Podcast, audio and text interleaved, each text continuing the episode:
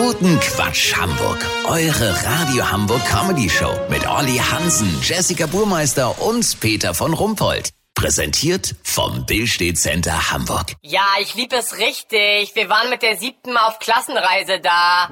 Stadt Eiffelturm Guten Paris. Quatsch Hamburg mit Olli Hansen, so. Jessica Burmeister Shopping Center Peter von Hamburger Ost. Eure Über Radio Hamburg 110 Comedy Geschäften. Show. Äh, Guten Quatsch. Zurzeit geistert überall das Wort Blackout durch die Medien. Wie sollen wir uns auf einen längeren Stromausfall vorbereiten? Welche Lebensmittel sind die richtigen? Wie viel Kerzen und Klopapier braucht man? Olli Hansen hat einen sogenannten Prepper, zu Deutsch einen Menschen, der auf so etwas längst vorbereitet ist, besucht. Olli, wo genau bist du?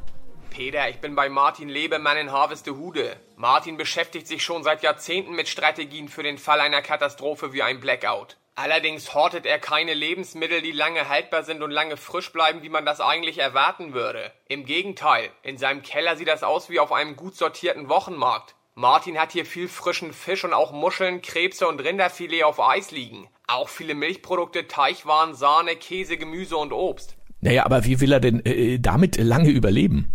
Will er gar nicht, Peter. Martin zählt zu einer besonderen, noch jungen Strömung von Preppern, den sogenannten Shorties. Denen geht es nicht darum, möglichst lange auf irgendwelchen harten Mürbekeksen rumzumümmeln und verseuchtes Regenwasser zu saufen. Sie wollen es sich im Falle von Stromausfall, einer Zombie-Apokalypse und ähnlichen Widrigkeiten einfach kurzfristig nochmal so richtig gut gehen lassen.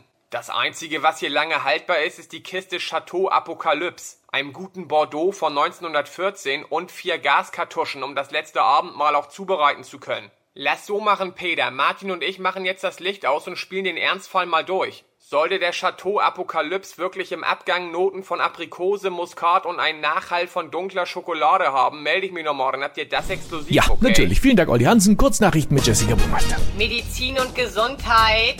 Der Abgabetermin einer Doktorarbeit in Psychologie über die sogenannte Aufschieberitis wurde vom Doktoranden nochmal um vier Wochen verschoben.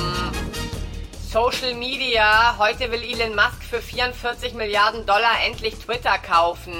Ja, vorm Wochenende sich eine Kleinigkeit gönnen, kennt ja jeder von uns.